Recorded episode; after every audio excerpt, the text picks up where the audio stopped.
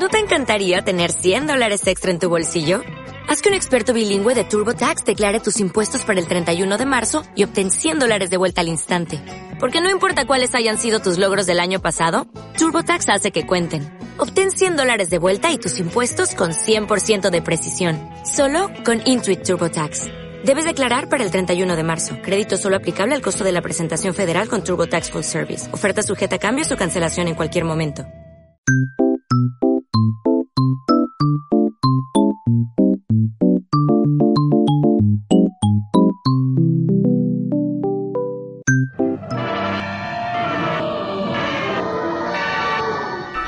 Información es clasificada como ultra secreta.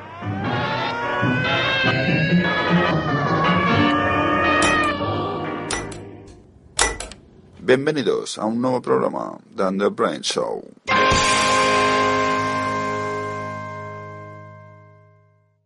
Hola a todos, bienvenidos a un nuevo Under Brain Show. Under Show número 38, primero de septiembre, vuelta al cole. En cierto sentido no, porque hasta dentro de dos semanas los sobrinos no van a la escuela.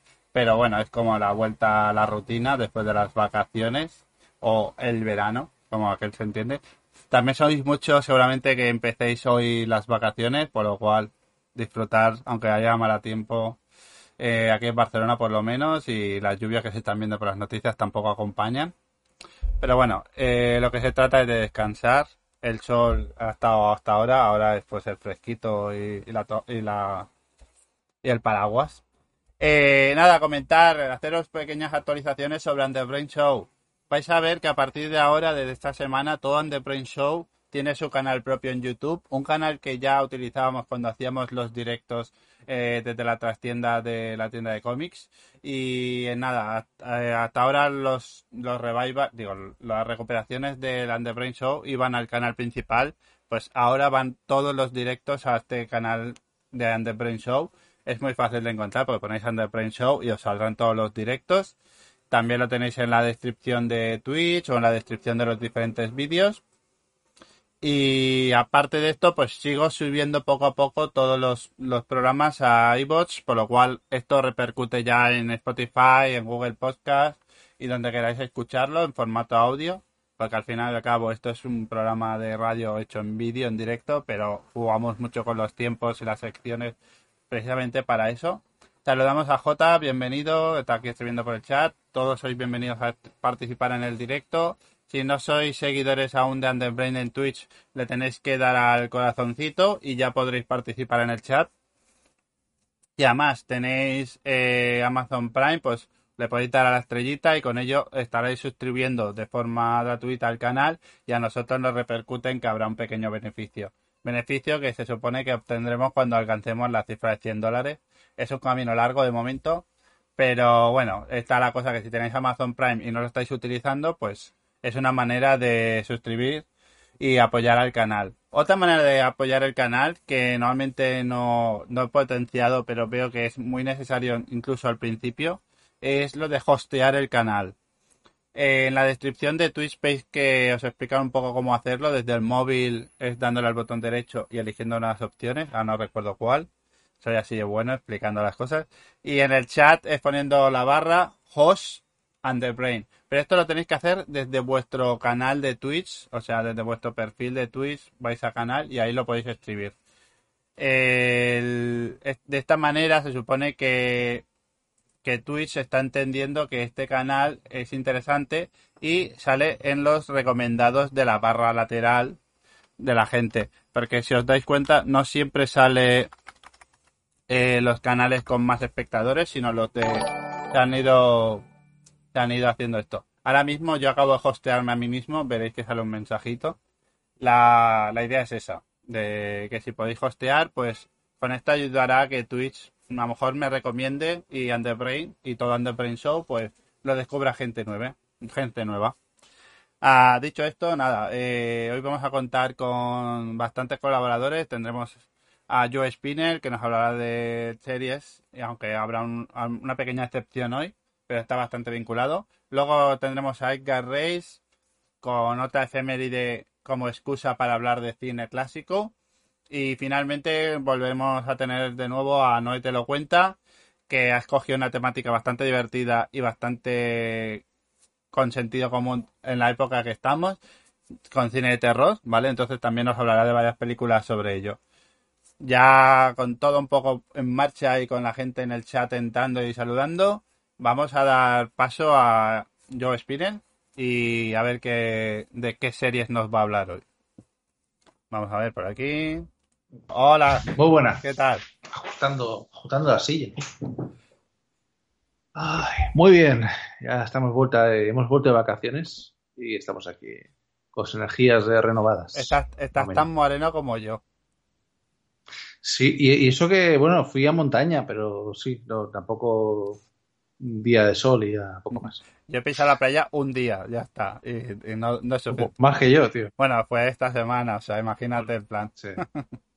bueno, con todo el tema del COVID, pues también da un poco más de, respeto, ¿no? Eh, sí, sí, eso es verdad. Ya. Bueno. En fin, eh, la vida sigue y hay gente que, que cree que ya está. No, no, es cosas del pasado. Pues nada, vamos a, a por harina, como se suele decir, o manos en la masa. Venga. Eh, hoy Al turrón. Empezamos por, por la de animación. Eh, por la película de animación, sí, como hemos dicho, entro un poco en terreno de Edgar, ¿no? Terreno Edgar Rich. Pero no, no, no es el caso, sino que es una película vinculada a la serie de The Witcher.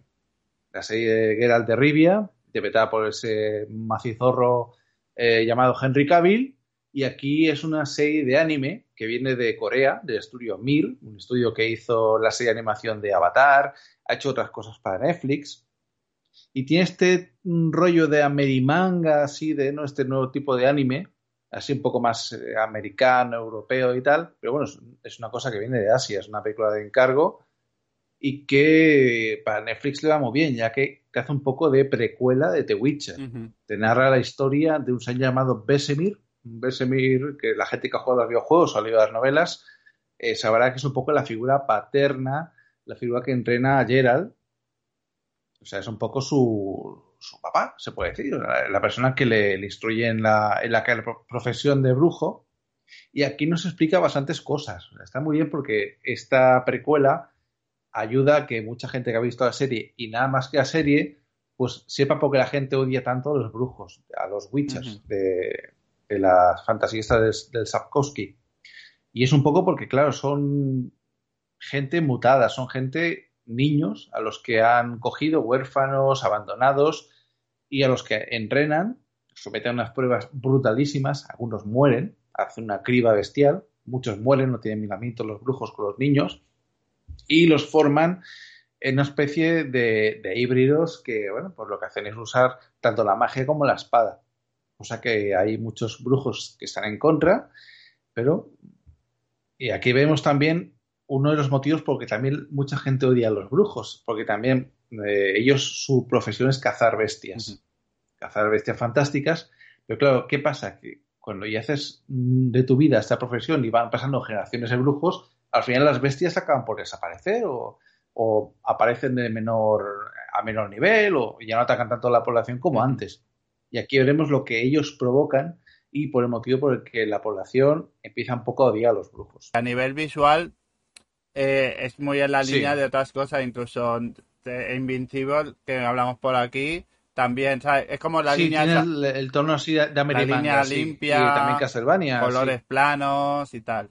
Pero bueno, que yo entiendo que, también a nivel de animación tiene que ser más fácil de, animar que otras eh, producciones de rollo anime japonesas. Pero aquí nota que hay trabajo, hay trabajo detrás, trabajo de que han cuidado el producto. Es una hora y media, más o menos, pero que está. Y es una película bastante completa.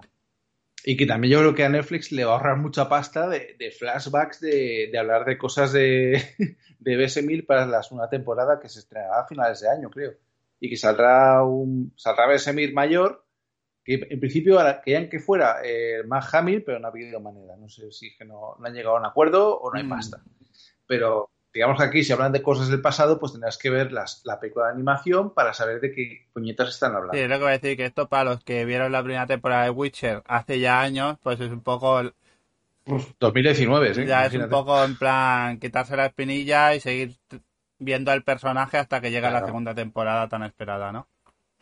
Sí, sí, exactamente, porque aquí va a haber batallas, va a haber acción, va a haber de todo, y es una cosa que eso, a pasar a la imagen de Rea, pues es una pasta que no, yo creo que Netflix no tiene. Y aparte también sabremos por qué Kaer Morhen, o Kaer Morhen, no sé cómo lo llaman ahora, es la, que es la ciudadela, o es el sitio donde los brujos se entrenan y, y avanzan, una especie de Hogwarts eh, muy chungo, pues vemos, sabremos por qué está destruido, por qué está en ruinas y por qué está hecho mierda. Está muy bien eso, está muy bien llevado. Pues ahora sí, pasamos a una serie que se ha estrenado ayer mismo, ¿no? Sí. Exactamente, una serie de, de- se llama Solo asesinatos en el edificio. eh, de, bueno, en América es para Hulu. Hulu, ¿qué tal? Eh, perdón, eh, aquí sea para Disney Plus y su subdivisión, que es Star, que es la cadena de material más adulto. Y la que salva la plataforma, ¿eh? Estoy bajando, tío. Sí, no, hombre, claro. Ahora metido, ahora- sí, sí, ahora han metido toda la toda la parte de ¿cómo se llama? De todas las todas las temporadas de American Horror History. Ostras, todas, pues tío. mira, yo ahora hace poco que estuve viéndolas, pues es eso, el tema que Star, con las series adultos, con American Dad, con Bot Burger, series de la Fox que aquí aún no podíamos disfrutar en abierto, digamos, porque solo se veía a través del canal Fox. Sí, sí, sí, sí, sí. Eh, luego esta serie, o sea, es que salva la plataforma, porque Disney Disney al final sí, los estrenos de Marvel, los estrenos de animación de Pixar que son muy contados, pero poco, o sea, o sea que guay. Bueno, pues eso, eh, Hulu para Disney Plus en España o Disney Plus, Steve Martin,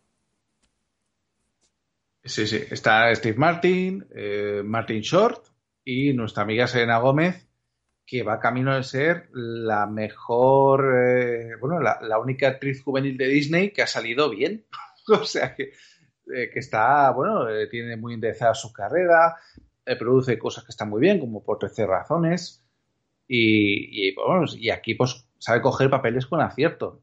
Entonces, pues son, eh, uno es un director de teatro que está un poco retirado, que es Martin Short, otro es un ex actor de series policíacas, que es Steve Martin, y Selena Gómez, que también vive en este edificio, y que los tres son fanáticos de un podcast de crímenes reales eh, que hacen en Estados Unidos. Entonces, a raíz de esa conexión, pues digamos que trae una cierta amistad. Y junto a eso sucede un asesinato en, un, en el edificio de un señor llamado Tim Cono y empiezan a investigar qué ha pasado ahí.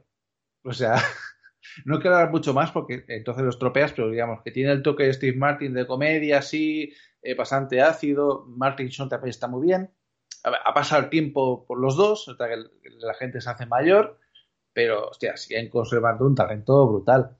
Y es lo que hablábamos antes de empezar el programa. O sea, ellos, eh, joder, los hemos visto en Tres Amigos, eh, los dos han colaborado en El Padre de la Novia, en muchas películas también. O sea, son dos genios de la comedia que vienen del Saturday Night Live. O sea, son dos monstruos de la comedia. Y se agradece que vuelva, volvamos a verlos así, en una producción así. Aunque sea una cosa pequeñita. No, pero yo creo que estas series en las que se involucran, digamos, personajes reales, en el sentido de que no son superhéroes, no son gente con cochazos, sino son sí, gente sí, sí. que está viviendo en un edificio en el que hay un asesinato y ellos deciden investigar qué hay detrás, por su cuenta. Esas Ujú. cosas, pienso, son las que atraen más y, y es lo que dices, con el humor y tal, Correcto, seguro sí, que sí, sí. engancha.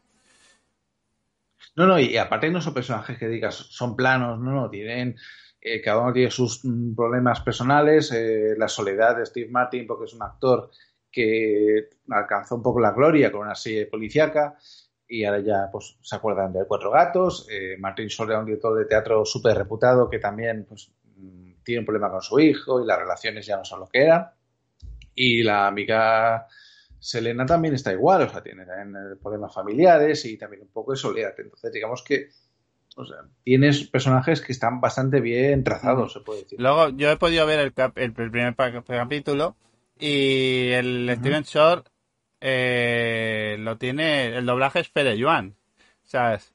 Sí, exactamente, es el, Joan Pera, Pera, sí. Bueno, El, eh, sí, sí, que, que no me hacía de, de Woody Allen. Y, es inevitable y, pensar todo el rato en Woody Allen cuando lo estás escuchando.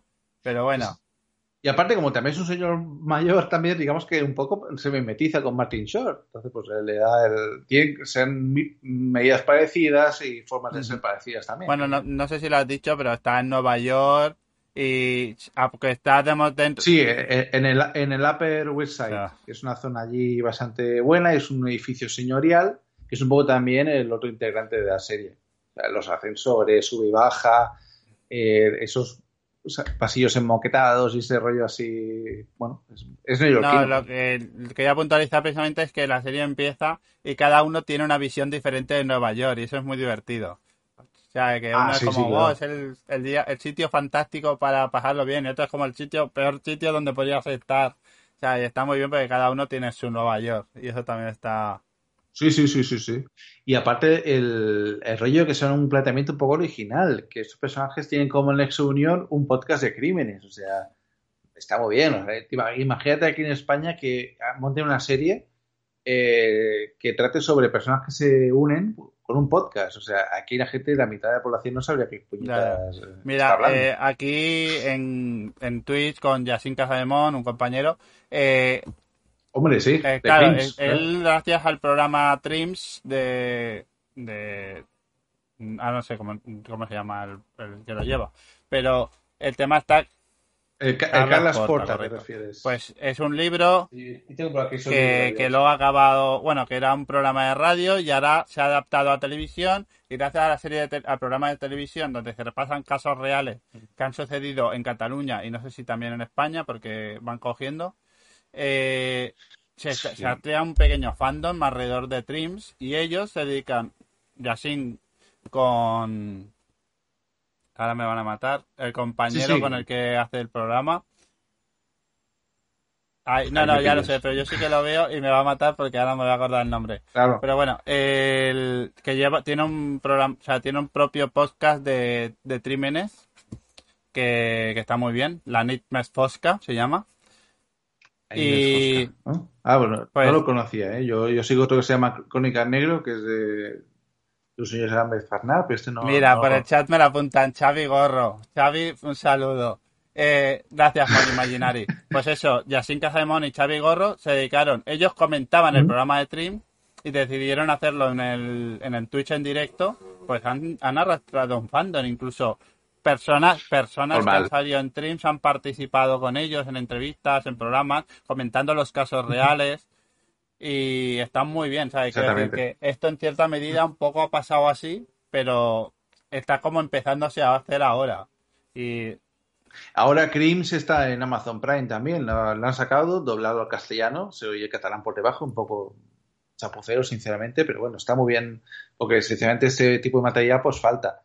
Yo recuerdo La huella del crimen, recuerdo películas documentales y tal, eh, hicieron un Rey Fago también, televisión española, han hecho cosas también, hay documentales muy buenos como Muerte en León, pero lo que hace Crims está muy bien llevado. Creo que es a nivel local, que es a nivel de Cataluña, también está bien, porque también hay Asturias Negra, hay, hay podcasts de diferentes temáticas mm, de tema crimen, pero enfocado a diferentes comunidades. O sea, a ver, pero No bueno, pasa nada. como comentabas, esto habrá gente que se pierda. Yo cuando la vea con mi madre le explicaré un poco de dónde viene la palabra.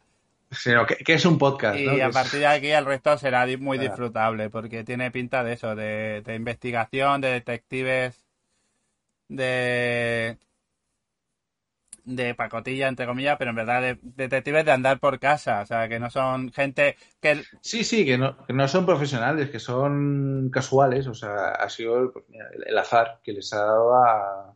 Y el, fanatismo por ese, por ese podcast que hay de crímenes, que incluso Steve Martin llega un momento que está ahí como haciendo un croquis de las pruebas que hay, de las horas y de Está todo. bien. Sí, sí, Lo viven, lo viven. Mira, Moni Imaginary, que nos ha dado el nombre antes, eh, ella o él llegó a Twitch gracias a comentar Trims. Porque claro, ellos potenciaban de, hey, vamos a hacer un debate en Twitch. Y la gente que lo veía por Twitter se iba al Twitch a ver el debate, post-debate que Claro. hacían dos aficionados. Pero que se han, se han acabado profesionalizándose porque programa a programa se lo preparaban mucho para aportar incluso datos que no habían salido en el programa, como diciendo, oye, ha salido esto, pero no han explicado el por qué. Como son casos reales, pues han Sí, podido sí, sí, sí. documentarse, por lo cual, eso, nada, que recomiendo a la gente los lunes a seguir el programa del Yasin si no lo ven en Twitch en directo. Pues nada, eh, recomendación hecha, la de solo asesinatos en el edificio. Mm. Tiene muy buena pinta, de momento solo hay dos capítulos, se estrenarán cada semana, imagino, ¿no? Sí, esto será como What If, que se ha estrenado hoy. Será una cosa. No sé si a lo mejor 10 capítulos, supongo que sí, que será la tónica. Y bueno, a, a ver qué tal se va ampliando la Esperemos cosa. que vaya guay, porque Steve Martin mola y, y es una serie que plantea un esto original dentro de cabe, ¿sabes? O sea que, o sea, Y, y What If, muy guapo, muy guapo, por cierto, el último, ¿eh? el Doctor Extraño. O sea, está muy ahí lo- bueno, de What If comentamos ya hace unos programas cuando salieron los primeros capítulos, o sea que ahí estamos. Nada, yo de What If eh, estoy, Sí. aún no he visto el de hoy, lógicamente, pero, pero ya iremos viendo. Para, para mí mejor, ¿eh? Para mí el, el último que han hecho, para mí es el que dices, joder, o sea, está muy bien. Desde el principio al final. Genial. Pero bueno, Pues nada, gracias Joe, que vaya bien la semana y nos vemos la próxima, si eso. Venga, Claro, chao, gracias. A ti, a ti. Muchas gracias. Hasta la próxima. Adiós. Muchas gracias a la gente del chat que ha ido comentando, animaros a participar más, a recomendar. Como decía, eh, tenemos el tema del host que estamos un poco promoviendo hoy para que ama, digo, para que Twitch nos promocione y salga por ahí. Pues como íbamos comentando, tras Joe Spinell, ahora vamos a vernos con Edgar Reis, que hoy aprovechando una efeméride nos va a hablar del cine clásico y del bueno. Gracias Triscanos por el hot. Vamos a darle el paso. Hola Edgar, bienvenido, ¿qué tal estás? Hola, Bowman. Pues aquí, encantado de estar otra vez contigo y con los Underbrains, bajo cerebro otra vez. Ujú. cosa que quería comentar es que hoy estoy súper contento, es entrar un segundo en, ter- en territorio Joe Spinell. Mira, aprovecho que él a lo mejor un poco en el mío, aunque tampoco lo considero así. Y es que hoy me he dado cuenta que en Amazon, menos las dos últimas temporadas, han colgado todo lo nuevo de Doctor Who, que es una de mis series favoritas. Y bueno, recomiendo a todo el mundo. Yo a lo mejor, aprovechando, ya la veo por no sé qué vez ya, pero Ujú. Esto en Pero Amazon. bueno. sí, en Amazon Prime han colgado, bueno, toda la etapa nueva de Doctor Who, menos las dos últimas temporadas, que a ver si, si las cuelgan. Genial, genial. Pues ahí queda la recomendación Doctor Who para todos. Además, en Amazon suele haber más opciones de idiomas y de subtítulos, o sea que guay. Es que eh, Exacto. te encuentras en Netflix y tal, y al final solo hay uno y uno, ¿sabes? Allí te lo puedes poner en catalán a veces incluso, o sea que guay. Sí, sí. Y vamos a la harina, como dices tú, que Sí, hecho bueno, gracia. pero- sí, lo- no sé, me Vale. salía esa expresión, pero Sí, sí, no, es. ha estado, ha estado bien. Bueno, cuando a Orson Welles, director de Ciudadano Kane, le preguntaron sus tres directores favoritos, dijo John Ford, eh, John Ford y John Ford. Nacido el 1 de febrero de 1894, murió el 31 de agosto del 73, a los 79 años, hace unos 48 años, si no calculo mal, y de aquí un poco la efeméride, ¿no? Y aprovechamos porque, bueno, era, era necesario. Uno de los directores más importantes de la historia, para muchos el, mejor. Pocos han sabido clavar la cámara como él, eh, muchos sí que han cogido inspiración. Con cuatro Oscars al mejor director y dos por documentales, sigue siendo el cineasta más premiado de la historia. Empezó en el cine mudo. Eh, bueno, sus encuadres, su forma de contar y narrar historias, su naturalidad por aquella época, bueno, lo hicieron único y con una personalidad marcada en sus más de 140 películas, que se dice muy, muy Ya pronto. Y bueno, y aunque tocó todos lo- los géneros, haciendo grandes adaptaciones como Las uvas de la ira o El hombre tranquilo, que tranquilamente, abusando de la palabra, podemos hablar aquí otro día perfectamente, porque son dos auténticos peliculones. Em, bueno, nos vamos a centrar en, en tres. Algo que siempre he visto como una trilogía en mi mente, aunque bueno, nunca ha sido considerada como tal. ¿eh? Esto es una locura que yo siempre lo he visto como una trilogía. Pero ya digo, dudo mucho que en cualquier otro sitio eh, esté puesto así. Pero yo creo, por lo que vamos a comentar ahora, que, que sí que lo es. Podríamos decir que es el principio, la eclosión y, y el crepúsculo. No hablamos de vampiritos que brillan, por favor. Y sí, vamos a hablar del western, pero no de cualquier western. Y no podemos empezar con otra que no sea la diligencia. Porque, bueno, eh, rodada o estrenada más bien en, el, en 1939, fue el salto al sonido de John Ford, al cine con, con sonido, porque hasta entonces el western era algo pasado de moda o tomado poco en serio, por decirlo de, de, alguna manera. Podríamos decir que con la diligencia empezó todo.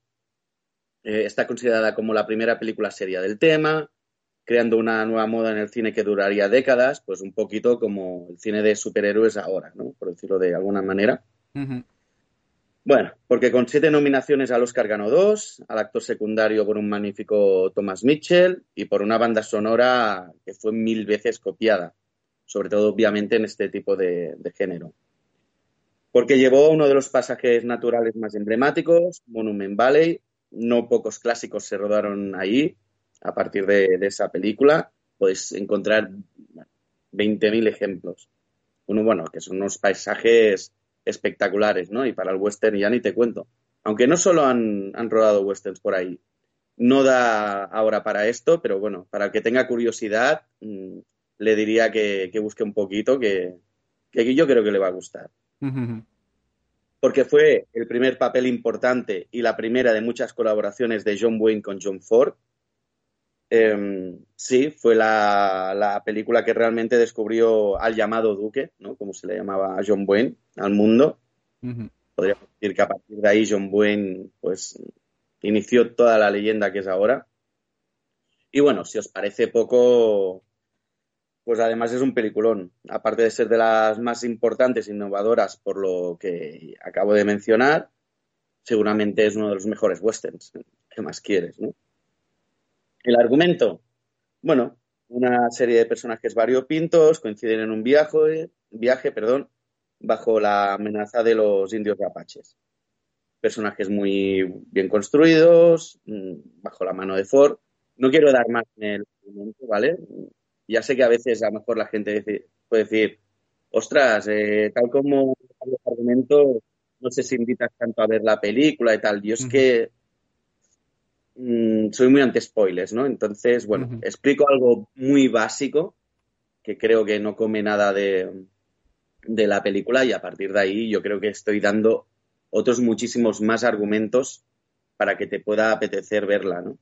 Sí, bueno, al final es un poco conocer la historia de la película y tal, y luego más que el argumento, como tú estás diciendo, y, y, el contexto. O sea, a veces hay películas que a lo mejor no son las mejores, pero son recomendadas pues para verla el tema de la fotografía, o el tema de la banda sonora, o el tema de la dirección, o incluso el mensaje de lo que está diciendo. Que, que no solo se aprende de las cosas buenas, también de las cosas malas. O sea que.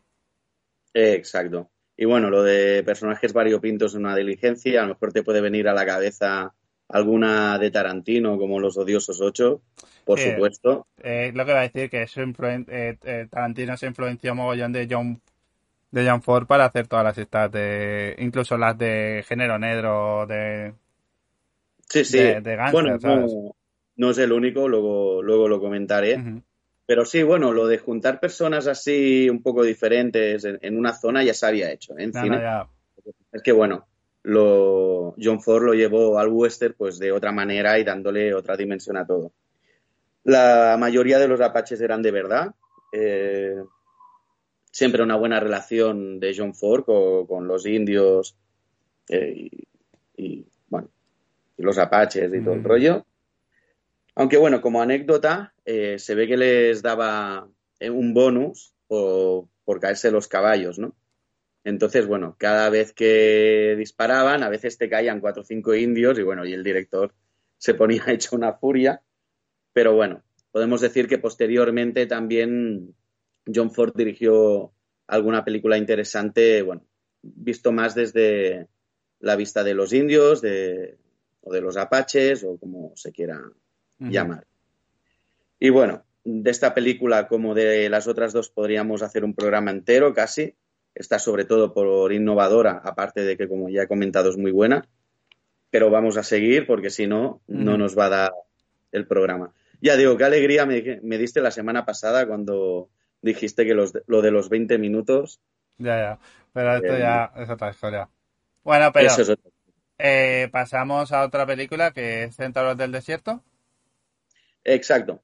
La siguiente película no es que sea de las mejores, no es que sea de los mejores westerns de la historia, es que simplemente para muchos es de las mejores películas en general, ¿no? Ya, ya no entrando en westerns, sino en todos los géneros posibles. Estamos hablando, obviamente, como has comentado, de la película estrenada en el 56, Centauros del Desierto. Otra colaboración con John Wayne. En verdad, las tres lo son, que, las tres que comentaremos. Y bueno, una defensa a ultranza en sí, la película, para los que dicen que solo era una cara de palo como actor. Eh, su escena final a través de una puerta seguramente es una de las imágenes más icónicas y homenajeadas en el, en el cine. Bueno, ya he dicho, mil veces copiada y, y bueno, y casi siempre que se hace algún vídeo con escenas míticas de cine, casi siempre sale esta escena de la utilización de la profundidad de campo poco valorada en su momento, ya ni hablamos, una genialidad más y una innovación casi más del señor Ford. Eh, en el argumento, bueno, el personaje de Wayne, creando el antihéroe por a- antonomasia, podríamos decir que mil personajes posteriores eh, han sido copiados de este, ya no hablamos del cine de acción, sobre todo de los 80, 90, incluso un poquito hoy en día, el típico antihéroe. Eh, bueno, vuelve de la guerra y acaba en un rescate que termina siendo una obsesión, que acaba durando muchísimo tiempo. Un tono más melancólico, retratando la raza humana de una forma más cruda. Entra en escena, pues bueno, mm, lo visual de una forma que ya simplemente yo lo llamaría poesía, ¿no? Aunque obviamente la diligencia también lo tenía, aquí ya tienes cosas, imágenes que hablan por sí solas, que incluso es que no le hace falta ni diálogos. Una obra maestra, no solo dicho por mí, sino que gente que lleva cuatro días en esto han dicho que la consideran su película favorita o la mejor. Spielberg, Scorsese, George Lucas. Y bueno, se puede ver cómo ha marcado en sus trabajos, ¿no? Especialmente en Star Wars, tiene muchísimo de esta película. Y bueno, también podemos ver mucha influencia en otras grandes como, o en otros grandes, perdón, como Coppola y obviamente el ya mencionado Tarantino, entre muchísimos más, ¿eh? Pero bueno, Tarantino ya no solo sería con esta película, sino de la diligencia, de la siguiente, bueno, Tarantino ya sabemos que coge de... Sí, bueno, de el, el- el papel que hacía Leonardo DiCaprio en el hacer una vez Hollywood también se decía un poco que era John Wayne, o sea, John Wayne. Y, y, claro, o sea, que es que siempre que mete algo de western es un poco la idea, pero luego todo lo demás. Sí, y Coppola, bueno, yo creo que en Apocalipsis Now se nota bastante que, que ha visto esta película. Para bien, ¿eh? Yo al final siempre lo veo, lo veo positivo. Hay gente que dice copia, no. Al final cada uno va aprendiendo, pero ya siendo a la hora de escribir, de dirigir, de, de hacer cualquier arte, ¿no? Va cogiendo sus influencias y luego las hace suyas. Mira, por el pues- chat, eh, Bay Martínez dice que cree que la peli favorita de Tarantino, de John Wayne, es Río Lobo. Claro, o sea, que también... Puede ser, perfectamente puede, puede serlo. Mm. Este dato no lo tengo, pero bueno, puede ser más que posible, vamos. ujú. Y bueno, y terminamos con una no menos importante, estrenada en el 62, El hombre que mató a Liberty Valance. Aquí, junto a John Wayne, dos caras más conocidas por el gran público en general, como serían James Stewart y Lee Marvin. ¿Y por qué consideramos esta película importante? ¿O por qué la pongo como la tercera de la, de la trilogía? Porque básicamente fue la, la que abrió el género dentro del género, el western crepuscular. Ya tenemos un vídeo en Underbrain con, creo, recomendaciones excelentes que os recomiendo ver si tenéis el ratito y os apetece. Y bueno, yo creo que además, pues eso, quedaron buenas recomendaciones y, y un buen programa en sí, no, no, no solo por mí, obviamente. Ujú, ujú. Tienes ahí películas mm, que hay que ver para mi gusto, casi obligadas, como Grupo Salvaje o, o Sin Perdón. Y bueno, una película que casi la de- definiría como una balada, con menos grandes exteriores y más lugares cerrados, más diálogos, un salvaje oeste que va concluyendo, dando paso a la cultura y, y a la ley. todo con ello más triste o melancólico, lo que no quita lo bonito. Para los que le guste la cerveza, yo la compararía con, con una IPA, ¿no? Em, toque amargo, pero que lo disfrutas, insisto, para que les guste este, este tipo de cerveza, porque si no. Pero bueno, me sale como un poco una comparación así. Sí, mira, es que está- en el chat Bay Martínez apunta, es que el enfrentamiento entre el viejo y el nuevo oeste, ¿no? El cambio de parajes abiertos y a caballos a, a- a- a sitios más cerrados, ¿no? Y, y de enfrentamientos más, más entre personas. La- las dos anteriores destacan sobre todo por, por esos exteriores que parecen no terminarse nunca y tal. Y aquí es todo lo contrario, parece que todo se, se- se va haciendo como más pequeño, ¿no? Bueno, em, tampoco es una película que te deje hecho polvo ni nada del estilo, ¿eh? Tiene este toque melancólico y tal, pero no, no estamos hablando de esas pelis que ves y acabas con mal cuerpo, traumado. Lo que he dicho, como una, una bonita balada, ¿no? No sé si me he pasado de pegajoso con la comparación, pero yo es la que pondría. O como una cerveza IPA, ¿no? Que tiene el toque amargo, pero que si te gusta lo, lo disfrutas mucho y no terminas con mal cuerpo, a menos que te tomes mm, 15, ¿no? O, o las que cada uno aguante. El argumento. Eh, bueno, un abogado termina en un pueblo por diversas raz- razones que tampoco quiero ponerme a contar aquí, donde hay personas que, bueno, no quieren que el clásico este se apague, otras que están abiertas al cambio y a evolucionar, por decirlo de alguna manera, y otras que simplemente son lo que son, ¿no? Como sería el papel de John Wayne. Y bueno, hasta aquí estaríamos. Eh, bueno, un programa Bowman que llevaba mucho tiempo ganas de hacer y que ya lo tenía en la cabeza y que al fin se ha dado la ocasión por el tema de John Ford, de la efeméride. Y bueno, espero que lo hayáis disfrutado como yo y para los que no lo conozcáis, mm, dudo que os defraude, darle una oportunidad a John Ford, porque insisto, seguramente si hubiera un debate de quién es el mejor director de la historia del cine, él estaría incluido. Mira, aprovecho y creo que esto te lo comenté que cuando hablamos de esta peli hablaría de un cómic que es El hombre que mató a Lucky Luke, ¿vale? Es un cómic que, que ya no es el creador, sino son en Francia cogen los personajes y los dibujan autores nuevos. Y en este caso juegan con Lucky Luke como protagonista y, y con motivo del 70 aniversario pues hicieron esta historia. Y nada, es muy chulo, o sea, es- y sigue por la estela de la película y una pues una recomendación más en relación un poco al tema del western que Mm. ver la influencia de las películas de John Ford que como ha alcanzado incluso en otros medios ya más allá de lo que hemos comentado de, de directores de cine y, y y el género en sí Sí, Ah. bueno, yo al, no he leído el cómic, pero bueno, yo más que a Liberty Balance, a Lucky Luke le pondría el papel de John Wayne, que a lo mejor luego es así, es simplemente para poner el, el nombre y tal, y luego no tiene nada que ver, ¿eh? No, Ya, no lo sé. Pero bueno, suena, suena muy interesante, la verdad.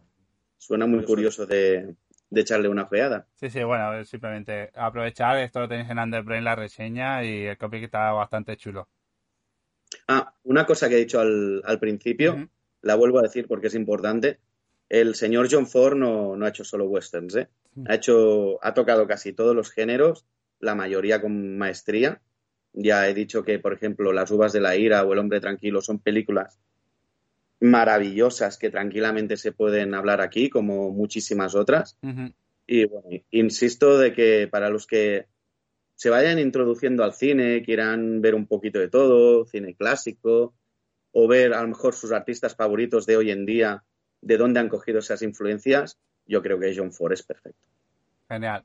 Pues mm, queda dicho, nos vemos la próxima semana y que vaya todo bien. Lo mismo, muchísimas gracias por darme la oportunidad de estar una semana más aquí, que para mí es un placer y me lo paso pipa. Y si todo va bien, pues hasta la semana que viene. Perfecto, Aika. Gracias y hasta la próxima. Chao, chao. Vamos a agradecer a Triscano que se ha suscrito con Prime, se ha renovando ya por pone antigüedad dos meses, pero pone que ya lleva cinco. No sé esto en Twitch qué significa, pero bueno, que ya llevas varios meses renovando. Muchas gracias. Esto es muy fácil si tenéis Amazon, o sea, si tenéis el Prime, pues podéis haceros la suscripción gratuita. Dándole al, a la estrellita te explica cómo hacer y utilizar tu cuenta de, de, de Amazon Prime primero tenéis que conectarla. De hecho, os voy a poner el anuncio de suscriptores para que veáis un poco cómo va el tema. En el menor tiempo. ¿No quieres ver más publicidad en Twitch? Apoya al canal de Underbrain suscribiéndote mes a mes. Además, recibirás ventajas como emotes, entrarás en sorteos mensuales y mucho más. Recuerda, si tienes Amazon Prime, conecta tu cuenta y te saldrá gratis. Disfruta de Underbrain sin límites. Vale, pues ya está, ya lo habéis visto. Si no, en la descripción aquí en Twitch encontraréis todo. En el caso de que está en YouTube o en el podcast, pues tenéis que ir a twitch.tv barra underbrain y ahí tenéis toda la información del perfil. Vamos a aprovechar un poco el hueco que tenemos entre Edgar y No te lo cuenta, que aún eh, no está disponible, para comentaros la recomendación que siempre hago de los libros que he editado con Underbrain Books. Esta semana me voy a centrar en Bebé de Boca. Bebé de Boca es un cómic grande de 7x24, o sea, en el formato de las primeras novelas gráficas que sacamos con Underbrain Books, Desastre, las, las fabulosas aventuras de Rayito X. Y es Bebé de Boca de Jane Harvey, es un autor inglés, pero que ha publicado en Estados Unidos. Y nada, nos encontramos con una historia, digamos, no apta para menores, en el que se, se habla sobre la maternidad, la paternidad, las relaciones, eh, la juventud de hoy en día, las dificultades, pues un poco de afrontar la, la madurez hoy en, en, los, en los tiempos que corren. La historia arranca con una pareja que digamos que deja embarazada al chico a la chica por una vía que no es tradicional, ¿vale? De ahí lo de bebé de boca. Y, y nada, el tema está que el, tienen un pequeño retoño, que es este de aquí. Veis que las páginas son muy chulas, muy coloridas. Y el pequeño retoño crece a ritmos agigantados, provocando más de un problema en la, en la joven pareja que de no tener un niño a tener a un adulto prácticamente y las complicaciones que tienen. No voy a avanzar mucho más, realmente es muy chulo visualmente y, es muy recomendable. Es un autor que hasta ahora lo único que se había traducido en castellano es pues alguna participación que había hecho dibujando Doom Patrol para DC o estas cosas. También dibujó Robin, creo. Robin, una versión del Robin moderno de Batman. Y nada, es un placer poder haber editado este cómic, es muy chulo. Era, las páginas no me voy a acordar, pero eran alrededor de las 40, creo, y, está por 8 euros, ¿vale? Lo tenéis en la web de underbrain.com barra bookstore y ahí lo encontráis. Mira, por el chat hay gente que, que ya lo ha leído y que lo está recomendando. Gracias, Chino. Bebé de boca, molón. Quien no lo haya leído, que lo busque. Recomendado. Eh, J. García, épico. La verdad que me flipó este cómic, perturbador, grotesco y brutal. Pues mira, son tres palabras que definen bastante bien lo que es bebé de boca. Y nada, aquí queda la recomendación. Mira, voy a aprovechar que teníamos por aquí a... Hola, Jaume, bienvenido.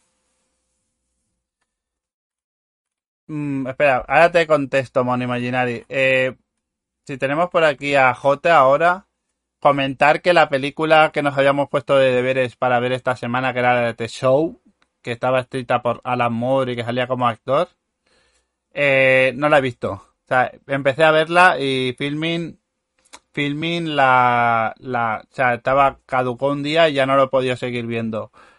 De lo que vi, que vi bastante peli, era bastante rara eh, jugaba un poco al tema detectivesco, pero como que no te dan. No te dan pistas, ¿sabes? Como que la vas viendo y te tienes que ir trayendo lo que te van contando. Pero bueno, eso, que mm, no conecte y por eso no la vi entera. No, en filming se ve que estuvo hasta el jueves de la semana pasada y yo justo lo, me la puse por la noche y al día siguiente ya no estaba. O sea que era el último día. Estaba por el Atlántida Film Fest. Pero bueno, ya te digo, no creo que sea la mejor película de Alan. Incluso Watchmen, que la odia, es mejor. Pero bueno. Y tras el Rey vamos a darle paso a No y te lo cuenta, que regresa después de un pequeño parón de vacaciones, lógicamente, y nos trae una buena selección con una temática que tiene que ver mucho con lo que estamos hoy, 1 de septiembre del 2021. Hola Noé, ¿qué tal? Bienvenida. Hola, ¿qué tal? He vuelto. ¿Qué, ¿Te has sentado bien las vacaciones, el descanso? Hombre, pues un poquito, no te voy a, no te voy a decir que no. bien, bien. Pues nada, hoy estamos con más público que nunca, o sea, la gente está animada. Vamos a ver qué tal las películas que nos tienes hoy. Bueno, vamos a comentar, para quien no te conozca, no he dado cuenta, tiene su propio canal de YouTube, en TikTok, en Instagram, donde recomienda mucho cine de terror, no cine de terror moderno, sino cine de terror de todos los tiempos. Que a veces la gente, como, ay, soy muy fan de, no sé, de superhéroes y solo se centran en las películas de Marvel. Y tenemos superhéroes desde hace más de 100 años, pero bueno, pues, pues no es una sin considerarse experta porque no quiere considerarse y no lo de esto, porque siempre hay mucho para descubrir, pero le gusta eso, descubrir cosas nuevas y hablarnos de ello. Y claro, semana a semana pues contamos con ella, que siempre de manera tematizada pues nos hace una pequeña selección de películas que generalmente suelen estar en plataformas, o sea aún más fácil de disfrutarlas. Sí, más o menos lo que intento. YouTube ahora lo tengo un poco parado porque estoy intentando darle, darle caña a TikTok, porque es mucho más fácil las cosas como son, porque YouTube tiene más trabajo, pero los vídeos que tenéis ahí, o sea, están en el canal, los podéis ir a observar, a ver y toda la mandanga. Pero he descubierto que TikTok no es solo para bailar y me está dando mucho la vida. Aunque me han quitado la cuenta, ya me la han devuelto. Las cosas como son. O sea, la política que tiene TikTok a veces es un poco así, entonces bueno. Pero no pasa nada, ya la tengo otra vez. Y bueno, me encontráis por el mismo nombre. Y nada, y como tú dices que no hablo solo de terror actual, me he dado cuenta que todas las pelis que traigo hoy igual son un poco viejunas, pero no pasa nada, porque, mm, oye, la vida. Hombre, tampoco hay alguna de hace un par de años, o sea. ¿eh? Sí, alguna sí, pero bueno, hay alguna que tiene 40 años. ah, no pasa nada. Pero bueno, vamos allá, porque yo quería hacer la vuelta al cole y he dicho, pues hombre, qué mejor hablar después de todo el verano que hemos tenido, pues ahí a tope eh, la calle del terror con adolescentes de vacaciones, pues ahora pues vamos a darnos la bofetada de realidad y volver al cole. Entonces he dicho, pues, pues voy a hacer una selección. Algunas son más fáciles de encontrar, otras no tanto, pero las cosas como son, son todas muy guays. Y la primera que os traigo, que es que la, es, la tenía que traer sí o sí, es este clasicazo Prom Night, que además tenemos de protagonista a Jamie Lee Curtis, que dices, bueno, es que la Scream Queen por antonomasia, por favor, esta persona. Y que además esta la tenéis en filming, o sea que es súper fácil de encontrar. Y también es verdad que si tenéis Movistar en el canal Dark la pone muchísimo, así que mm, la podéis ver en cualquier lado. Y además que salía Leslie Nielsen en esta película que yo no lo recordaba para nada, que era el director del instituto. O sea, cuando lo vi fue en plan de, esto va a ser risas, es una peli de los Zaz, esto en realidad o no, pero no es una peli que. ¿Tú la has visto, Prom Night? A todo no, esto? esta no. Vale. Hay un remake del 2008-2009 que tiene un rollito así destino final que está bastante bien, que la tenéis también en Prime para verla si os apetece, pero vamos, que esta tiene un rollito muchísimo mejor, las cosas como son. Y mira que yo defiendo los 2000 por encima de todo y los remakes, pero claro, mm, es que Jamie Lee Curtis, ¿qué quieres que te diga? Es que me gana, me gana. Bueno, pues esto es un slasher total y absoluto que os voy a contar de qué va y vais a decir, yo esto ya lo he escuchado, ya, pero porque lo han copiado. ¿Vale? o sea, la historia es un grupo de chavales que están jugando en, en un edificio abandonado. Este, este, edificio abandonado resulta que, bueno, pues que están ahí jugando y una de las niñas se caerá por ese edificio, que la niña me ha apuntado el nombre, se llama Robin. Esta niña se caerá por el edificio y se quedará, pues, eh, pues doblar a servilleta. Entonces, ¿qué pasa? Pues que la encontrarán tal Pascual, lo que pasa que los niños que están jugando con ella harán un pacto para decir, y esto os va a sonar, pues yo no sé lo, yo no estaba, yo no sé lo que ha pasado, a mí no me consta. Y bueno, y eso pasará. Y de repente a los seis años harán como el aniversario del de, fallecimiento de esta niña Robin, justo cuando es el baile, pues la prom night, ¿no? La, la noche esta tan importante que tiene, mira, Leslie Nielsen ahí, que tienen eh, esta peña que nosotros no tenemos. Nosotros nos daban pues mil pesetas y te ibas a Marina a emborracharte, pero estas personas se compraban vestidos buenos y nosotros veíamos chupitos de cerebrito. No pasa nada. Bueno, pues se irán allí a la prom night y empezará en esa prom night a haber unos asesinatos. Y bueno, y ahí empieza la mandanga. Vamos a adivinar a ver quién es eh, esta persona que está intentando pues asesinar a todas las personas que están implicadas en, este, en la muerte de la niña Robin. ¿Nos suena un poco? Es probable, no sé. Es bastante recurrente, ¿no? ¿no? No, sé, igual hay alguna película por ahí. Sé lo que hiciste. no sé, no sé, me quiere sonar. Pero bueno, que ojo, eh, que sé lo que hiciste, es una maravilla de peli, eh, las cosas como son. Pero eh, Prom Night es oro. O sea, es oro y aparte yo solo vivo por los looks de esta película también te lo digo, y eh, el over the top que tienen eh, estas pelis. Yo este verano estoy descubriendo muchísimas pelis de los 70 y de los 80 y me está dando la vidísima. O sea, me estoy dando cuenta que, madre mía, la de, la de mierda y la de cosas guays que hay ahí para ver y para disfrutar, es que, vamos, igual ahora diréis, ah, no me, lo, no me digas, pues lo, lo, tendrías que haber visto antes. Pues no, pues lo estoy viendo ahora, chico, que quieres decir? Igual he visto todos los 2000 ya. Pero bueno, Mira, esta es la historia. Me... Ostras, ahora me contaban eso que lo eulogio, que la gente de más o menos de nosotros sabemos que viene de YouTube. Sí. Pues hay gente en Twitch que dice, ¿quién es ese? Porque somos de otra generación, hay gente diferente, sí. pero cada uno llega a lo que llega y ya está, o sea, y hay que disfrutarlo como sea. Total, y a mí Prom Night, pues a lo mejor cuando tenía 15 me parecía algo súper aburrido y porque estaba on, on, top con Scream y estábamos de repente luego al cabo de los años pues con ya Show y todas esas películas y no te interesa y de repente un día le das al play y dices, esto es oro. Mm. Así que de verdad que, que dando una oportunidad a estos, este cine un poquito más antiguo sin ser tan antiguo porque encontraremos joyitas. Y ahora como hilo, para joya la siguiente. Porque esto sí que, eso sí que es de nuestra generación. Esto sí que es de nuestra generación. Porque The Faculty, por favor. O sea, The Faculty. Esta película, esta película yo no vi en el cine. Y me pareció mmm, un oro. O sea, aparte, veníamos de Scream, después, después Faculty, eh, después lo sé lo que hicisteis. O sea, de repente tuvimos como muchísimo bueno, un caldo de cultivo maravilloso. Lo que pasa que Faculty bebe de muchas más otra, otras cosas. Aparte que en esta, en esta sección voy a hablar mucho del señor Williamson, porque claro, este señor ha escrito todo lo que nos gusta. Eh, aquí tenemos de director a Robert Rodríguez. Y entonces, claro, dice, pues voy a homenajear a todas las películas que me gustan, empezando por La Cosa. Entonces, bueno, mmm, lo de Faculty es maravilloso. ¿Dónde podéis ver Faculty? En eh, Rakuten TV. Tenéis que pagar, pero yo este, este, este, verano he adoptado una frase que espero que mm, os grabéis todos. Vais a pagar 1,99 por una película que os va a gustar, luego habéis ido a Razmataz y habéis pagado por cubatas 9 euros que os han dado diarrea y esta película no os va a dar diarrea, uh -huh. así que haced el favor de pagar, por favor. Entonces, ¿de qué va de Faculty? ¿Cómo te cuento sin hacer spoiler de qué va de Faculty? Tenemos aquí a Elijah Wood con 12 años, que Angélico después de esto yo creo que ya se puso con el Señor de los Anillos para mí, porque se lleva dos años, tres años con, con, la, con la comunidad del anillo.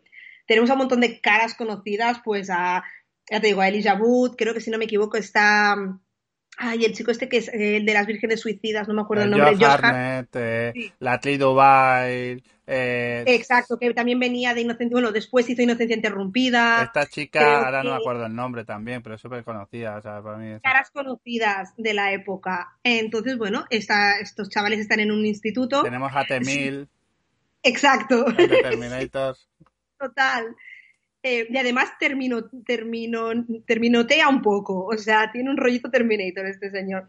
La movida es que, pues esto, que, la, que estos chavales están en un instituto que es bastante precario, porque el instituto de faculty es un poco precario. Entonces, bueno, están un poco, cada uno son, son un poquito así misfits de ellos, cada uno de su madre y de su padre, y de repente empezará a haber como una especie de virus, podemos decir, entre los profesores que se convertirán como en una especie de extraterrestres alineados. Es muy fuerte. es muy fuerte este momento. Y ya no te voy a contar más, solo te voy a decir que, que la veas, porque la verdad es que mmm, es una maravilla y que te lo vas a pasar muy bien. Que es terror, sí, es ciencia, ciencia ficción, también. Que además, como dato importante, el personaje de Elijah Wood se llama Casey, homenajeando al personaje de Drew Barrymore en Scream. Al principio de Scream, que sale, sale Casey, que es la chica que matan al principio y tal, pues eh, este señor Elijah Wood se llama Casey por este momento, que dijo eh, Kevin Williamson, pues mira, vamos a hacer este guiño. Y aparte de muchísimas más películas, ¿eh? pero sobre todo, sobre todo la, la escena que, que, hacen un homenaje a la cosa, que si no habéis visto la cosa la podéis ver que también está muy bien, que creo que está en Prime y en Filming, la del 80, es del 80 o del 81, ahora no me acuerdo. Eh, miradla y luego veis Faculty, porque veréis ahí el super homenaje. Aunque la cosa es una peli de señores barbudos que beben whisky en la nieve, sí, pero también está muy bien, las cosas como son. Cuando está bien, está bien la cosa. Y esto. Sí, sí. De Facu. Nos dejamos a Fane Jansen, que también la ha visto por ahí, o sea que... Es que hay mucha gente, es que esta peli te vas a pasar toda la peli diciendo, eh, mira a esta, mira al otro, mira qué joven, ¿no? Que es como la, la bofetada de realidad, de decir, vaya, cuánto colágeno en esta cara, por favor y me quedo en el mismo año, año arriba, año abajo, con la siguiente peli que es Secuestrando a la señorita Tingle, que es una peli que recuperé hace muy poquito y que, bueno, 99, ¿ves? Digo, sabía que estaba por ahí, que también tenemos muchas caras conocidas aquí, a Helen Mirren, a Katie Holmes, a Barry Watson, que es un, el típico, el guapo de muchísimas películas, y que esta peli, además, justo se iba a estrenar y le tuvieron que cambiar el nombre porque se iba a llamar Killing uh, Mr. Mrs. Tingle, pero justo dos, dos, meses antes de estrenarla pasó toda la movida de Columbine y dijeron, bueno, igual modificamos un poquito el título de la película porque igual eh, está en ponerle matando no sé yo hasta qué punto. Y esta peli sí que es una idea de olla, la verdad. También tenemos a Kevin Williamson aquí en el, en el guion. En dirección también. Por, y en dirección también, efectivamente. ¿Por qué? Porque esta peli empieza como una peli de instituto, pero se le va yendo la pinza, se le va yendo la pinza, que al final mmm, dices, estas personas están fatal. Y es que Helen Mirren es la típica profe chunga que nunca va a dar su brazo a torcer, nunca te va a decir, bueno, venga, va, mmm, te pongo un 5 porque te da un 4,99. No. Bueno, pues esta señora, que está súper enfadada con la vida, resulta que se encontrará en la mochila de Katie Holmes, que se supone que es la alumna pues eh, ejemplar, pues una copia del examen de la semana siguiente, que en realidad no es suya, es de, de, del novio. Pero claro, se lo pillan a ella. Entonces, bueno, pues dicen, pues no pasa nada, pues eh, vamos a ir al, a, la, casa de esta, de esta profesora, para nada invadiendo eh, la intimidad de la profesora, para hablar con ella. Y a partir de ahí se les empieza a ir las cosas de madre y efectivamente, pues secuestrando a la señorita Tingle. La acaban secuestrando y haciéndole un juego psicológico impresionante. O sea, la tan a la cama, pero es que ella también es chunguísima. O sea, es que aquí es un toma y daca, porque lo que iba a ser un profe, no me castigues, acaba siendo, eh, tenemos a la profe maniatada, a su novio y al cartero. O sea, es impresionante esta peli. Quizá no es un terror, terror, no, pero tiene muy buenos momentos y es muy divertida. Uh -huh. Y esta es eh, lo que les decía, en, en pra... no, esta, esta no está en ningún lugar esta la tenéis en YouTube pagando y si no, pues pues Jack Sparrow, quiero decirte. O sea, yeah, yeah. no hay más opciones. Y si no, también te la puedes comprar ahí en Blu-ray, que seguro que te va a valer mucho la pena. Una maravilla, mm. una maravilla de película. Un inicio de escuela que muchos desearían o no desearían. Te costaba la profe. Total, total. Y nos quedamos en el mismo año, si no me equivoco, 99-98, con Halloween H20. 98, si es que yo. Mm. También tenemos a Kevin Williamson por aquí, pero solo metiendo la mano un poquito, ayudando solo un poquito, porque le ofrecieron hacer eh, Halloween H20 después de Scream, pero dijo, mmm, ¿sabes qué? No, pero os, os, he hecho un cable. Entonces tenemos que me ha apuntado aquí el nombre del de, eh, otro guionista, que es Robert Zapia, y que revive la saga, porque claro, ahora llevábamos muchos años sin ver nada sobre estas personas, y de repente pues deciden revivir la saga. La peli tuvo muy malas críticas en su época, la verdad es que la gente como que no, no, pero cuando la ves ahora con el paso del tiempo, mmm, pues oye, ¿qué quieres que te digas? Una peli de instituto con Michael Myers, chico, pues si esto no te parece una buena película, ¿qué quieres que te diga? Pues ¿qué, qué hago? ¿Qué hago? ¿Me inmolo? No lo entiendo. O sea, de verdad. Aparte que esta peli tal cual salió, y me acuerdo, porque, porque tenía yo entonces pues 15, 16 años, ya cuando ves el cartel, cómo están posicionados las personas, dices, esto no va a ser un Halloween normal, porque si os estáis fijando, todos los carteles de las pelis, está todo el mundo puestos en batería, casi casi, como se ponían pues en The Faculty, en esta, eh, la señorita Tingle, en Scream, en Sé lo que hicisteis, todas tienen un patrón muy marcado de cómo se ponen los personajes. El destino final también. Y bueno, aquí la historia será es que nuestra protagonista, otra vez Jamie Curtis, eh, maravillosa mujer y mejor persona, pues eh, ha adoptado un nombre nuevo, que me apunté por aquí porque nunca me acuerdo, que se llama, ah, me lo he apuntado, a Katie Tate, entonces se cambia el nombre y se está viviendo, pues siendo muy feliz con su marido, con su hijo y siendo profesora de instituto. Pero claro, ¿qué sucede? Pues que, pues que Michael Myers dice, no te creas tú que va a llegar Halloween y no voy a venir yo aquí a, a molestar. Y básicamente es eso, no tiene un gran guion, no es una maravilla, pero te lo vas a pasar muy bien, tiene sustos muy efectivos, las cosas como son, y tiene un halo noventero que ahora no lo vamos a pasar muy bien todos, las cosas como son, chico. O sea, igual en su momento no lo supimos aceptar, pero ahora es una maravilla la película. Y eh, había algo más que tenía que iba a decir. Nada más de, de, de esta mm, peli. Con esto termino con H20. Y además sale otra vez esta persona. Sí, O sea, Josh es Hartnett como- otra vez, sí. Otra vez. Claro, este chico trabajó mucho. Ahora, ¿dónde está esta persona? No lo sé dónde está este chico. Ahora no lo ubico, pero este señor del 97 al 2001 se hizo de oro, porque vamos, estaba en todas las películas. Sí, Recuerdo la última de él que me gustó, la- bueno, que, que de esto y que me gustó era el caso Slevin. Y sí que es cierto que a partir de entonces dejó de salir en películas o tal, o sea, no sé. No sé, no sé qué fue de él y mira que, jolín, que era una cara súper conocida y tal, y de repente pues desapareció y fue como, sí. Sí, sí, muy fuerte. Pues mira, antes de pasar a la siguiente vamos a saludar a Marta, que se acaba de acabar de seguir el canal. Gracias por seguirnos. Muy bien, Marta. Muchas gracias, Marta. ¡Mua! Pues nada, la siguiente película es la peli de Instituto por antonomasia, mm, de la historia del cine y de, y de todo, que es Carrie. ¿Cómo no voy a hablar de Carrie? Si es, si es una maravilla. Carrie del 76, aunque tenéis después Carrie del 76, tenéis el remake de Carrie que hicieron en 2013, tenéis eh, La venganza de Carrie que hicieron en los 90, tenéis otra del 2001, pero bueno, nos vamos a quedar con esta, con Sissy Spacek, y eh, pues siendo mm, una película aterradora totalmente. Porque claro, si no te parece aterrador que tus compañeras de clase, que también tienen la regla igual que tú, te tiren tampones en la ducha, chica, pues yo ya no sé lo que es, porque es que es increíble y la, ahora la revisionas con los años y dices, madre mía, o sea, pero estas chicas, que le viene la regla a Carrie, chica, y a ti no, María José, no te ha venido a ti, te vamos a tirar los tampones a ti, pero bueno, supongo que más o menos todos conocéis la historia de Carrie, esta chavala que vive con su madre hiper religiosa, y donde veremos a John Travolta también, que no se os olvide que está John Travolta aquí, de guapo, guapísimo. Eh, creo que a los dos años hizo Gris, me parece, más o menos. Bueno, pues total, Carrie vive con su madre, eh, la madre es hiper religiosa, mmm, bueno, súper castradora, súper chunga. Y bueno, Carrie en el momento que le viene la regla se empieza a dar cuenta que tiene poderes telequinéticos y más allá de eso, pues que los puede utilizar.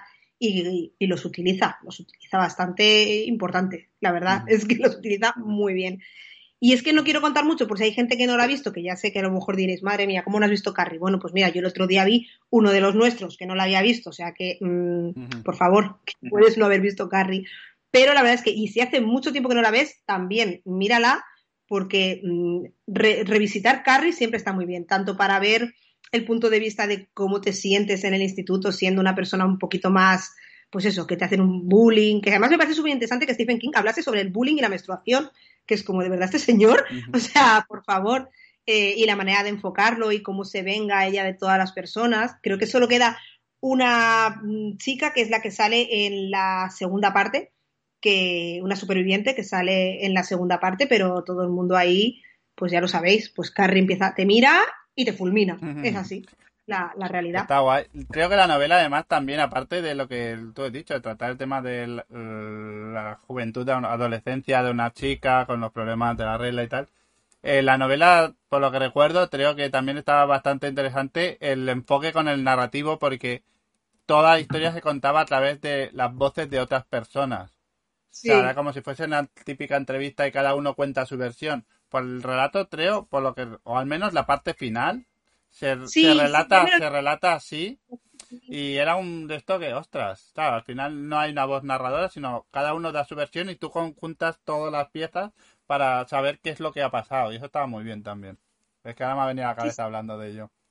Sí, total, porque además, bueno, luego la peli sí que estamos en primera persona con Carrie, pero sí que es verdad que en el libro, yo tampoco recuerdo si es todo, pero sí que es verdad que hay momentos así que dices, bueno, por lo menos no tenemos la voz, por ejemplo, de Carrie o de la madre o de las compañeras. O sea, tienes ahí mm, una Macedonia donde tú puedes elegir y ponerte en el bando que, que tú quieras o, o hacerte tú, pues eso, sentarte y decir, bueno, vamos a ver, es como si fuese la propia, vamos a hablar con el, de, con el que han pegado y el que pega, ¿no? Un poquito. Y la verdad es que es muy interesante. Carrie, yo me lo leí de muy jovencita, la verdad es que apenas me acuerdo de, de, de la, o sea, me acuerdo de la sensación de cuando me lo leí, pero no recuerdo tanta, tanta No, cosa. no, ni- ha sido como ahora hablando que me ha venido, porque si no, no me hubiera acordado. Y yo me leí el libro y luego vi la peli y Mm. recuerdo que sin ser una adaptación super fiel estaban muy bien ambas cosas, ¿sabes? Quiero decir que estaba muy bien. Sí, total. Yo me le, yo vi primero la peli y luego me leí el libro. La verdad es que lo hice al revés. Pero bueno, no me, no me molestó nada. Así como hay películas que dices, ostras, tú, madre mía. Pero no me molestó nada. Me parece que Brian De Palma lo hace súper bien. Y, y sobre todo los momentos de pantalla, bueno, pantalla dividida, bueno, ya sabéis, ¿no? Y, y Spacek, que es que es oro. O sea, esta persona no podía haber una Carrie mejor, la verdad. Fantástico. Pues, ¿nos quedan un par de películas? Sí. Nos quedan, nos quedan, nos quedan dos. Nos quedan Blackwood, que es una peli mm, de Rodrigo Cortés, que diréis, esta persona que ha hecho Buriet, esta persona que ha hecho Luces Rojas, que son películas como muy serias, se atreve a hacer una peli de instituto. Y es que es muy interesante esta peli, porque yo la vi pensando que iba a ser una cosa totalmente diferente, porque eh, el cartel es muy oscuro, pero si te pones a, in- a investigar, es una adaptación de una novela de Lois Duncan del 74. Entonces, lo que hace, con el mismo nombre, ¿eh? Blackwood, bueno, Down Sí, a Dark Es lo que vamos a comentar, que en pantalla sale un título que es Down on a Dark Hole, pero que en España Sí. se estrenó como Black Books. Black Book, O sea. sí, que es el nombre de la institución, del colegio donde están. Yo supongo que lo habrán hecho por más fácil para aquí que no vayamos en plan de ¿dónde, dónde? Que lo vamos a decir mal. Entonces, ya dicen, pues mira, ponemos Blackwood y así. Lo chulo de esta peli, antes de que no cuento mucha cosa, pero que sepáis, esta peli está grabada en Tarrasa, en Barcelona. O sea, y toda la, todo la, el colegio es una maqueta. O sea, hay una escena donde veremos cosas que nos voy a contar, pero suceden de verdad. O sea, el tío montó, hizo una maqueta para, del colegio para, para hacer sobre todo las escenas desde fuera, los planos desde fuera, para que fuera súper realista. Porque es que yo la verdad es que esta persona ya con Buriet me enamoró y con esta cuando eh, ves las entrevistas y, te- y- y sobre todo porque mucha gente a lo mejor un poquito más, vamos a decir, más purista, dice, hombre, ¿cómo te metes en una película de instituto? O de niñas, sobre todo en este aspecto, ¿no? Porque es una novela del 74 para niñas. Entonces él se mete aquí porque la, porque la historia tiene mucha chicha. Y, y luego pues hace pues sus cositas de Rodrigo Cortés, que ahora te contaré, pues como eso, pues como de repente hacer esto, como por, por ejemplo que Umar Thurman sea la profesora, eh, directora mala, malísima, que te da miedo nada más la ves bajar por las escaleras de ese instituto. Y es que es un- no, es, no es un instituto, es un centro de menores eh, problemáticas. Entonces tenemos a nuestra prota, que de repente es una chavala pues con, pues con problemitas, de que no aprueba, que los padres separados, que ella es la típica chica rebelde. Luego nos encontraremos con una que eh, hacía bullying a sus compañeros, otra chavala que está muy encerrada en sí misma. Cada una tiene su historia y la verdad es que están muy bien escritos los personajes, las cosas como son, y te, y te atrapan todos. Al final, como que le coges cariño, perdón, le coges cariño a todos los, a todos los, a todos los personajes. Así que esa, es la, la base. Entonces entrarán a este instituto Blackwood y, y bueno, son solo cinco chicas, seis chicas, si no me equivoco. Y nada, mm, pues ahí vivirán cosas y experiencias y tendrán sus clases. Y también habrán ectoplasmas aquí, pues efectivamente, claro que sí, y habrán fantasmitas también, habrán cosas que han pasado en ese lugar antaño y que se irán manifestando hacia las chicas también, pero puede ser que también sean los propios miedos de ellas, o sea, cada una recibirá su miedo, vamos a decir, en su propia habitación. Es mal rollera, no llega a ser súper mal rollera, nivel a lo mejor J-Horror, porque claro, tiene, esta tiene calificación me parece que para 16, pero hombre, te, va, te pones en el sitio de ellas, te va dando aprensión. Y hay una escena muy divertida que no es nada spoiler, que hay un exorcismo y la verdad es que Rodrigo Cortés en una de las eh, entrevistas le decían, bueno, pero eh, en momento de exorcismo, o sea, una chica poseída, eh, se le pasa la posesión de una bofetada, o sea, una compañera le da una bofetada a otra y se le pasa, están en un momento en el cenit de la peli de ¡ah! Una de repente se siente poseída y, le mete otra compañera una, una bofetada y le, y le, hace así como ¡pro! Y le preguntan a él, ¿cómo esa bofetada? Y dijo él, hombre, porque si yo me encuentro alguien poseído, creo que la mejor manera de salir de una posesión es una buena hostia. Y me hizo mucha gracia, porque fue como, hombre, yo no sé cómo reaccionaría, pero de repente ahora aquí mi amiga la veo un poco así extraña y a lo mejor sí que le meto un bofetón en plan de, Julia, por favor, ¿sabes? Así que nada, la peli está bastante guay. Esta sí que es, hasta hace poco estaba en Movistar, pero creo que está en Rakuten también por un alquiler y, ojalá la pongan en Netflix porque es carne de Netflix total, la verdad. Y aparte pasa el test de Betzel porque tenemos todo el plantel, casi casi todo el cast, mujeres, excepto un par de hombres o tres que estamos viendo ahí, pero son personajes secundarios, así que es muy guay porque además es una peli, pues, pues como tiene que ser, inclusiva. Voy a beber porque estoy rajando mucho. Sí, sí. Pues nada, Rodrigo Cortés, que es un director, no sé si de origen español o latino, pero eh, no, es de, es de, es de, mm, ya te lo diré yo ahora, lo voy a decir fatal. Eh, Salamanca. Bueno, pues eso, que es un director español que ha trabajado con muchos eh, planteles internacionales, en Luces Rojas con el Robert De Niro, en... Weaver. Eh, exacto, Variet con el chaval. Elizabeth Olsen. por eso que... O sea, que es un director que, siendo español, trabaja con artistas internacionales y, y siempre da ese, esa distinción. Sí, sí, total. De hecho, si queréis, si os visteis Buriet y os gustó, o si no lo habéis visto, pero tal, em, en YouTube está el, documental de cómo se hizo y es súper divertido verlo, porque te explican cómo se hacen siete ataúdes para hacer las escenas, bueno, cómo al final la escena de la serpiente mm, fue digital porque no quería, la serpiente tenía miedo y decía, ¿qué hago yo ahí metido dentro de con Ryan Reynolds? O sea, la verdad es que, de hecho, lo pone al final, final, final de toda la peli. Si te quedas a los créditos finales, pone que la serpiente es digital. O sea que la verdad es que es un tío que yo no sé por qué no hace más cosas, porque hace cosas muy guays y, con gente pues, pues muy importante. La verdad es que está muy, muy bien. Es el que acaba de publicar una novela, ahora que pienso. Sí, sí, ha hecho una novela. Se, la tengo se lanzó a los podcasts, lleva haciendo podcasts unos cuantos años y ahora se, lo que sabía era eso, que acaba de publicar una novela ahora mismo. Sí, total. Además, justo vino a Barcelona, eh, aquí a la, a la librería Gigamesh para firmar eh, los libros, pero yo estaba con COVID y no pude ir. Porque, bueno, a lo mejor me hubiesen puesto una orden de alejamiento, también te lo digo, ¿eh? Porque el día que fuimos a ver a, Juan Gómez Jurado, un poquito más, y, me lo llevo a mi casa. o sea que, pues la verdad es que, bueno, ya me entiendes, ¿eh? que estábamos mi amiga y yo en plan de, ay Juan, qué majo eres, de verdad. O sea que son, son, bueno, todo lo que es el tema de Todopoderosos y aquí hay dragones son muy divertidos y, claro, luego esta gente se han sacado sus, sus libros y sus cosas y les coges cariño, porque los escuchas y parece que son pues tus colegas y no, esas personas no son tus amigos. Que, ella, que, él no te conoce ¿no, aún. Que él no te conoce todavía. Bien, bien. Pues después de esta ya la última película y nos vamos precisamente a otra película española. Total, que además es, o sea, la he traído ya por las risas, las cosas como son. Porque es que justo la vi el verano pasado, que yo esta peli la vi en su momento y no me parece lo que me ha parecido ahora, pero yo la vi en su momento y la verdad es que no es tan terror, terror y tiene un trasfondo un poco mm, regu, pero es tan divertida. Eh, Em, negro, tú porque claro, tú no negro la podéis encontrar en Flixolé. Y ahora que he dicho esto, Blackwood seguramente la tenéis también en Flixolé porque es eh, director español. Así que muchas de las mm, películas que tienen directores o productores españoles las encontráis también en Flixolé, que podéis haceros de Flixolé a través de Prime. Vale, ya he hecho el spam. no me paga Prime, da igual.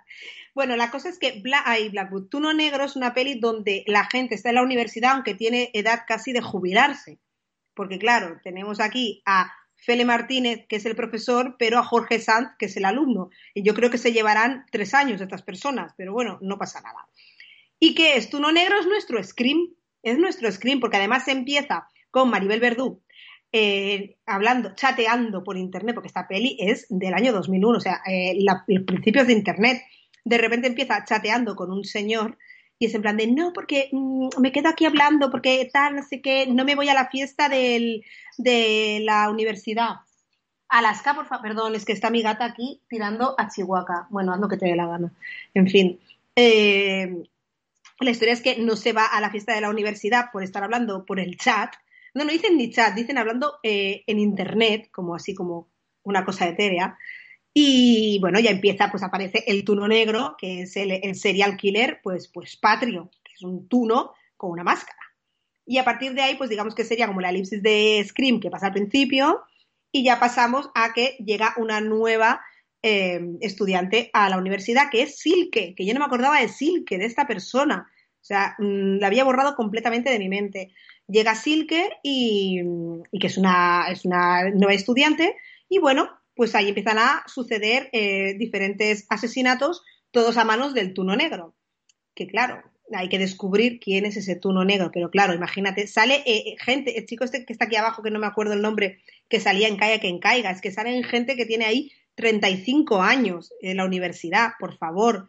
Aparte que está grabada en la Universidad de Salamanca. A ver, como muy, está muy bien, muy bien hecha en realidad. Lo que pasa que la vas a ver con el, con el paso de los años y ya empiezas a ver las edades de las personas y dices, bueno, mira, ya nos lo hicieron en gris, pero aquí que nosotros ya sabemos que Maribel Verdú tiene 25 años o 28, pues no me lo creo. Divertida, te vas a reír mucho, te la ves con unas cervecitas, que es lo que hice yo, y la vas parando y te vas riendo. Además, yo la vi con una amiga y estábamos las dos que decíamos, es que no puedo con la vida. Y, pero en el fondo tiene un punto muy divertido, la verdad, es que tiene un punto divertido y luego tiene una, un, malo malísimo al final que no te esperas para nada porque el reveal del malo malísimo no, no lo tendrás hasta los últimos tres minutos y con un punto incluso ¿cómo te diría? No didáctico, pero que, pero académico, vamos a decir. o sea que está muy guay y esta la podéis ver en, en Flixolé. Esta no la he visto, pero esta es un poco en la línea de cuando salíamos las películas de Stream, de Sé lo que hicisteis, y quisieron hacer la copia española. Yo recuerdo mucho la de El, arte de morir. El arte de morir está muy guay. el arte de morir no está mal. La volví a ver y no está mal. Yo la recuerdo bien y me acuerdo que era como, si te gusta la otra, esto también te debe gustar. Sin embargo, esta nunca me llamó la atención y no, no la vi. Esta la vi en el cine y, luego la, vi en Canal Plus, soy una señora mayor, la vi en Canal Plus y me gustó. Y ya la borré de mi mente y no la volví a ver hasta el verano pasado, porque claro, confinamiento, pues dices, hombre, pues chica, pues, pues ¿qué tengo que ver? Pues tú no negro. Y la verdad es que es muy, es muy divertida y es muy ridícula. Hay escenas totalmente mm, ridículas de... Hay una chica que además creo que salía en compañeros, no, en compañeros no, en la salir de clase, que tiene que hacer como una una autopsia y de repente como que eh, tiene dentro del cuerpo de la, o sea, el cuerpo del fallecido por dentro escrito eh, las, la, la, chuleta, como si fuese eso, eh, como era la, película esta, la autopsia de Jane Doe, ¿sabes? Y tú dices, pero a ver, ¿cómo vas a tener eso ahí metido? Es muy divertida, es muy absurda, te ríes mucho.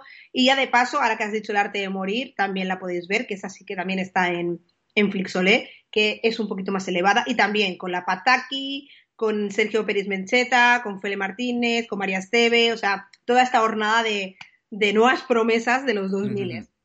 Genial. Pues nada, con esta vuelta a la escuela, vuelta a la rutina, pues ya tenemos otra buena selección de pelis de terror. Y, ya te digo, algunas muy, para mí las he visto, otras no, y yo me imagino que la gente de aquí también habrá alguna sorpresilla por ahí. Aparte, tú no negro es porque no se quiso ver o la quisieron ver, pero hay otras que no. Por ejemplo, la de Rodrigo Cortés yo no la conocía y a pesar de que he visto otras pelis suyas, o sea que ahí está. Sí, además la de Rodrigo Cortés, luego me busqué el, libro para hacer la comparación y tal, y me costó un montón encontrarlo, al final lo encontré en, en, una editorial, no me acuerdo dónde lo encontré, pero bueno, lo pude pillar en plan para leerlo en el iPad, de, esto de paga 0.92, porque si te compras físico te costaba 66 euros porque estaba descatalogado, pero un buen samaritano lo subió a no sé dónde de, de eh, los ebooks y tal y valía 0,62 y como, bueno, pues mira, chico, pues me lo leo. Y bueno, sí, no tiene nada que ver porque la de Rodrigo Cortés está está ambientada, eh, es contemporánea y la otra a lo mejor ya es más antigua, pero bueno, oye, que está muy bien, está muy bien montada, la verdad es que está muy bien y yo os recomiendo todas estas pelis, y sobre todo Tuno Negro, no digo que bebáis alcohol, pero sí digo que eh, la, bebáis, la veáis en un ambiente festivo. No es, esto no es David Lynch. o sea, esto es risotas con tus colegas. Que este fin de va a llover, pues míratela con tus colegas. Genial. Pues nada, muchas gracias de nuevo por haber vuelto, por estar por aquí y esperamos que nos veamos la próxima semana, ¿no? Sí, hombre, la semana que viene ya estoy aquí. Venga, chao, gracias Noé, hasta la próxima. Chao. Pues ya habéis visto, ya tenemos a Noé de vuelta y con muchas películas. ¿Cuántas habéis visto? ¿Cuántas no? Comentarlo, escribirlo aquí en el chat, aquí en los comentarios de YouTube. Eh, nada, ya llevamos bastante ratillo con el Entrepreneur Show de hoy, 1 de septiembre. Eh, vamos a darlo ya por finalizado. Como ya he hecho un poco la recomendación del libro eh, del cómic de Underbrain, ya vamos a darlo por acabado por hoy. Pero sí que espero en los próximos eh, programas, ahora como vamos a retomar más underbrain.com, poder leer más, poder escribir más y aprovecharé para traer alguna de estas reseñas y comentaros los libros o los cómics, lo que sea en ese momento. Recordaros que el próximo el próximo Uy, ¿qué ha pasado por aquí? Gracias, Celos. Bienvenido. Gracias y hasta la próxima.